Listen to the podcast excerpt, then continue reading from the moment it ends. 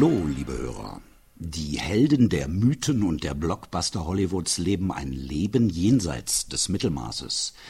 Sie warten nicht darauf, dass sich die Welt verändert. Sie verändern die Welt und nehmen ihr Leben zu einem bestimmten Zeitpunkt selbst in die Hand. In äh, guten Geschichten geht es immer um Veränderung und persönliches Wachstum. Christian Galvez hat äh, zahlreiche außergewöhnliche Persönlichkeiten getroffen und analysiert. Die Struktur ihrer Lebensreise entspricht den Heldengeschichten der klassischen Mythologie bis hin zu den Blockbustern Hollywoods. Es geht darum, den eigenen Traum zu erkennen und dem inneren Ruf zu folgen. Das Logbuch für Helden.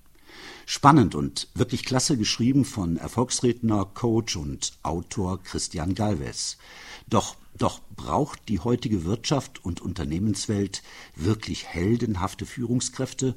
Tja, und was bedeutet das für die Führungskräfteentwicklung? Management Radio sprach dazu mit Christian Galvez. Guten Tag nach Köln. Guten Tag, Herr Galvez. Ja, guten Tag, Herr Hinsen. Grüße Sie und Ihre Hörer natürlich auch. Herr Galvez, Führungskräfte als Helden für hm, doch ja einige, viele Manager und Unternehmen ist der Heldenbegriff eher negativ belegt. Sie halten dagegen und sprechen echten Lebenshelden die vier großen K zu. Klarheit, Kompetenz, Kongruenz und Konsistenz. Was zeichnet Lebenshelden aus? Ja, im Grunde genommen sind es tatsächlich diese 4K, wenn wir uns mal Persönlichkeiten anschauen, die uns wirklich beeindrucken, berühren, begeistern dann haben die immer eine bestimmte Klarheit. Die kennen die Richtung ihres Lebens, sie sind fähig, äh, haben Fähigkeiten, Fertigkeiten, also sind kompetent, Kongruenz. Das ist die Stimmigkeit, äh, Walk the Talk, sagt man ja auch so sehr schön auf Neudeutsch, und Konsistenz. Ich kann mich auf das Handeln verlassen. Das, was Führungskräfte heute tun, ist auch genau das, was sie morgen tun. Vielleicht noch mal ein bisschen zu dem Begriff äh, Held. Äh, ich mache auch diese Erfahrung, wenn ich Vorträge halte und ins Auditorium die Frage stelle, äh, wer fühlt sich hier als Held, zeigt in der Regel keiner auf. Am Ende des Vortrags sieht das Gott sei Dank ganz anders aus. Hm. Dieser Begriff des Helden geht vor allen Dingen auf einen gewissen Joseph Campbell zurück. Joseph Campbell hat 1949 ein Buch geschrieben, Der Heros in tausend Gestalten, The Hero with a Thousand Faces. Und dieses Buch ist heute noch in Amerika ein Riesenbestseller. Gelesen wird es eben von Führungskräften, aber auch von Coaches, von Psychoanalytikern, von Drehbuchautoren, von Menschen, die sehr viel mit dem Thema Veränderung zu tun haben. Und dahinter steckt die Idee, dass, äh, dass es letztlich ein jahrtausendealtes Change-Modell ist, was zeigt, wie man die gewohnte Welt verändert, indem man eben aufbricht, Widerstände überwindet, seiner Richtung folgt, den Drachen erlegt, seinen Schatz findet und am Ende die Welt ein bisschen besser macht. Und das gilt nicht nur für Persönlichkeiten, das gilt natürlich auch für Unternehmen. Auch die sind permanent auf der Heldenreise und äh, wer nicht auf der Heldenreise ist, in der gewohnten Welt verbleibt, der wird sie auch nicht besser machen können und äh, wird dann am Ende des Tages äh, wenig erfolgreich und vor allen Dingen auch wenig erfüllt äh, das Zeitliche segnen. Heldenreise, gutes Stichwort. Sie schreiben im Buch, jeder Mann kommt als Held auf die Welt. Ja. Woher nehmen Sie diese Wahrheit und äh, welche Aufforderungen sind damit verbunden? Naja, im Grunde genommen äh, leite ich das neurowissenschaftlich ab. Es gibt in der Tat einen großen Unterschied zwischen Mann und Frau, auch wenn man das nicht unbedingt so wahrhaben möchte in der heutigen Zeit. Und es hat sich ja auch Gott sei Dank sehr vieles verändert. Letztlich ist es so, dass in der siebten, achten Schwangerschaftswoche die Eierstöcke beim Mann absterben. Es entwickelten sich die Hoden. Die Hoden sorgen für reichlich Testosteron. Testosteron sorgt für einen bestimmten Antrieb. Gerald Hüther, einer der führenden deutschen Hirnforscher, hat mal gesagt, Jungs kommen von Natur aus mit einem anderen Antrieb Antrieb zur Welt.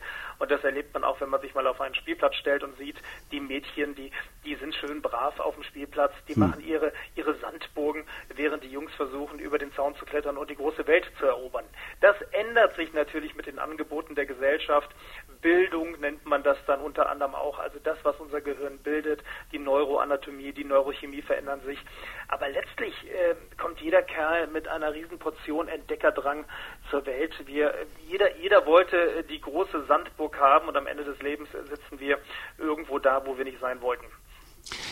Gehen wir das Thema vielleicht nochmal von einer anderen Seite an. Schwache emotionale Bindung, Dienst nach Vorschrift, wertloses und ja oft gegenstandsloses Arbeiten. Die Zahlen zum Beispiel des Engagementindex der Gallup-Studie sind düster. Übrigens auch die damit verbundenen Kosten, nicht für Fehlzeiten, Krankenstände, Leistungsbereitschaft. Wo sehen Sie die Mangelerscheinungen? Also das sind eine gigantische Mangelerscheinung, das müssen wir uns deutlich machen. Nur 16 Prozent sind ja laut aktueller Gallup Engagement Index äh, emotional engagiert. Ähm, das heißt, äh, die anderen 84 Prozent sind irgendwie in Unternehmen und das kostet äh, der deutschen Wirtschaft ungefähr weit über 100 Milliarden Euro. Das haben die Forscher errechnet. Und das ist übrigens immer ein Führungsthema, was dahinter steht. Wenn wir mal schauen, woher das kommt und woher der Mangel ist, dann kann man tatsächlich auch Antworten in den Mythologien finden. Es sind vier große Säulen, die jede gute Geschichte ausmachen. Körper, Geist, Herz und Seele. Schon C.G. Jung hat sie als mhm. die vier Funktionen des menschlichen Seins bezeichnet. Und ähm, hier sehen wir auch ganz spannend, äh, was, was große Filme ausmacht. Also wenn wir mal so einen Film anschauen wie ähm, ziemlich beste Freunde, da ist es die Körperfunktion, die angeschlagen ist. Im mhm. Film Pretty Woman, ja, da ist es die Herzensfunktion, die angeschlagen ist. Und im äh, wunderbaren Film Der Club der Toten Dichter ist es die Seelenfunktion, da geht es um Selbstentwicklung. Und wenn wir das mal auf Unternehmen übertragen, dann sehen wir auch diese vier Säulen in Unternehmen. Unternehmen sind immer dann besonders gut aufgestellt, wenn sie in Sachen Körper, Geist, Herz und Seele Mitarbeitern echtes Heldenpotenzial bieten, Entwicklungsmöglichkeiten bieten. Körper könnte zum Beispiel sein, äh, ein Umfeld zu bieten, das, äh, das äh, gesund hält, motiviert hält, handlungsstark hält. Ähm, äh, Volkswagen geht da ja mit gutem Beispiel voran und äh, macht äh, die E-Mail-Accounts der Mitarbeiter nach einer bestimmten Uhrzeit aus und am Wochenende sowieso. Also dieses permanente 24 Hours, 7 weeks, äh, 7 days a week äh, am Stück zu arbeiten, ist nicht unbedingt für die Körperfunktion gut. Dann haben wir das Thema Denken. Ein Führungsstil, Unternehmen, die Mitarbeitern die Möglichkeit geben, ein positives Denken zu entwickeln, auch äh, sich permanent äh, weiterzuentwickeln in Ausbildung, in Qualifikation, in Sachen Fähigkeiten, Fertigkeiten sind gut aufgestellt. Dann ähm, gehen wir mal auf das Thema Herz, Herzensfunktion. Da geht es um Beziehungen. Wie groß ist die Bindung zum Unternehmen? Hat man eine hohe Fluktuation? Ähm, da mal einen Blick hinwerfen und natürlich das Thema Seele, Entwicklung. Wie sehr kann man sich als Mitarbeiter entwickeln innerhalb eines Unternehmens? Ähm, und zwar nicht nur fachlich entwickeln, sondern auch als Persönlichkeit entwickeln. Und äh, jeder, der jetzt mal auf sein eigenes Unternehmen schaut oder auf sein berufliches Umfeld und schaut, okay, wie sieht es bei mir aus in Sachen Körper? Gehe ich hier morgens motiviert arbeiten? In Sachen Denke, bin ich davon überzeugt, dass wir hier die besten Produkte haben, dass wir hier die besten Dienstleistungen haben? In Sachen Herz, wie ist mein berufliches Umfeld? Der Kollege von gegenüber, meine Führungskraft, äh, die Beziehung zu meinen Kunden oder in Sachen Seele, wie sehr kann ich mich hier in dem Unternehmen entwickeln als Persönlichkeit aus mir selbst heraus? Wenn man da gut aufgestellt ist, dann hat man keine Mangelerscheinungen und wenn es da auf eine dieser vier Säulen äh, eine sogenannte interiore Funktion gibt. Das heißt, wenn es da einen Mangel gibt, dann äh, sollte man dringend auf Heldenreise gehen. Sprachen es bereits an, handlungsstark, vier Säulen. Warum bereichern echte Lebenshelden die Welt ja und was bedeutet das für die Führungsarbeit? Ach, ich bin so viel an Unternehmen unterwegs und da werden permanent neue Leitbilder vorgestellt. Ich glaube, Unternehmen brauchen keine Leitbilder, Unternehmen brauchen Vorbilder in Sachen Führung. Und ähm, ich erlebe das gerade in dem sehr starken und wunderbaren Mittelstand, den wir in Deutschland haben. Äh, wenn wir uns solche Unternehmen anschauen wie Wirth, wie Fischer, wie mhm. Dann sind das Unternehmen, die große Führungspersönlichkeiten haben, die sich mit vollem Engagement für das Unternehmen einsetzen und als Vorbilder andere Mitarbeiter begeistern, motivieren, inspirieren, auch permanent auf Heldenreise zu gehen, permanent den Mut aufzubringen, die gewohnte Welt zu verlassen, sich bessere Fragen zu stellen, Dinge zu hinterfragen, neue Strategien zu finden und mutig die Welt zu verändern. Zum guten Schluss dieses Gesprächs. Sie arbeiten, Sie arbeiten, Herr Galvez, auch selber als Coach. Welche Anforderungen ergeben sich aus dem Logbuch für Helden für die Führungskräfteentwicklung? Naja, zum einen geht es nicht nur um, um äh, das permanente Erreichen von Zielen. Es geht vor allen Dingen darum, erstmal die Richtung ganz konkret festzulegen. Steve Jobs hat das ja wunderbar gesagt, ich will eine Delle ins Universum schlagen und daraus erst seine Ziele abgeleitet.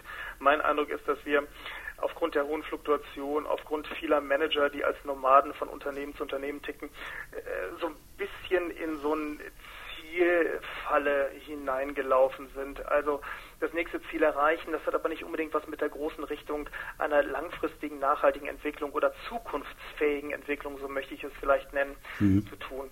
Das hat aber auch sehr viel damit zu tun, dass wir, wenn wir Führungskräfte entwickeln, sehr viel mehr darauf achten sollten, eine Klarheit zu schaffen. Führungskräfte sind Sinnstifter. Führungskräfte müssen in ihrer Entwicklung nicht nur als Manager verkommen, das heißt Ziele erreichen, sondern vor allen Dingen auch führen. Und führen heißt Sinn schaffen für die Mitarbeiter, heißt auch Mentor zu werden. Der Begriff des Mentors kommt ja aus dem, aus dem, auch aus der alten Odyssee. Mhm. Es war äh, Athene, die Göttin Athene, die in der Gestalt des Mentors äh, dem Sohn Odysseus zur Seite stand. Also eine hochweibliche Qualität. An dieser Stelle soll das mal ganz bewusst betont werden. Und äh, diese Mentorfunktion äh, ist eine Sache, die bei vielen Führungskräften noch unterentwickelt ist. Das heißt, den anderen Menschen die Dinge zu sehen, die, ähm, die diese Person vielleicht selber noch nicht sieht und sie zu entwickeln das Logbuch für Helden, auch für Führungskräfte, höchst lesenswert. Herr Gavis, ich danke Ihnen für dieses Gespräch. Ich danke Ihnen ganz herzlich für das Gespräch auch. Danke.